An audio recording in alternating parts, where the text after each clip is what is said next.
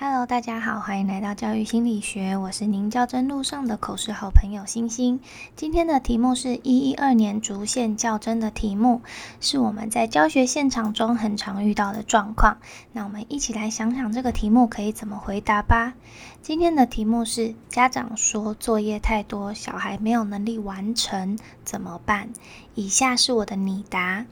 作业是教学的延伸，是让孩子在课后进行复习的工具之一。所以我每天会依照教学进度提供孩子额外的练习当作业。但很多孩子在放学后会安排其他学习活动，所以我会尽量以孩子能在半小时内完成作为单科作业分量的参考。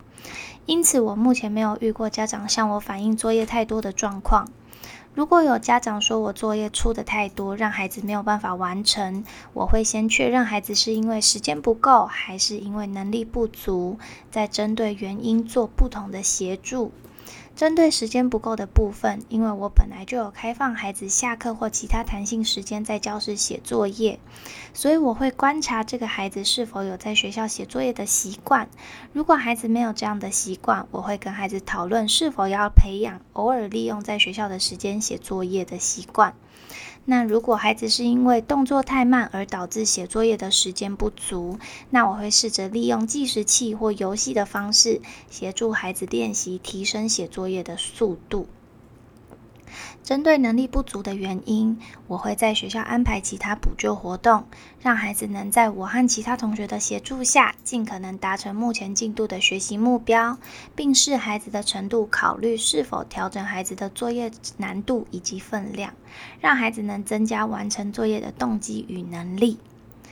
在了解原因之后，我会和家长沟通我的协调方、我的调整方式，并邀请家长跟我一起合作。针对时间不够的问题，请家长提醒孩子可以利用在学校的下课时间先完成一些作业，或是请家长一起训练孩子的写作业速度。而能力不足的部分，我也会跟家长说明我在学校做的补救教学，并请家长。在家陪伴孩子一起复习所学，增加孩子对学学习内容的印象。在我担任导师的经验中，未曾发生家长反映孩子作业写不完的问题。因为我在课堂中除了会协助孩子学习新知以外，针对作业时间和作业能力，我也会视孩子不同的需求做个别化的引导和训练。我认为写作业是为了让孩子确认自己是否已经学会了在课堂上的所学。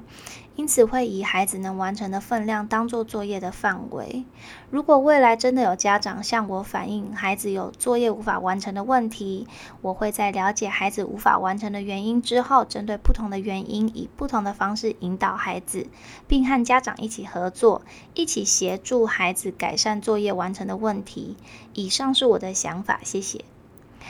这个题目是在教学现场中很常见的问题，所以我想让委员了解的是，我平常就会针对孩子作业无法完成的各种原因去做规划和了解，所以我的班级不会发生这样子的情况。如果家长真的有反映这样的情况的话，我们在协助孩子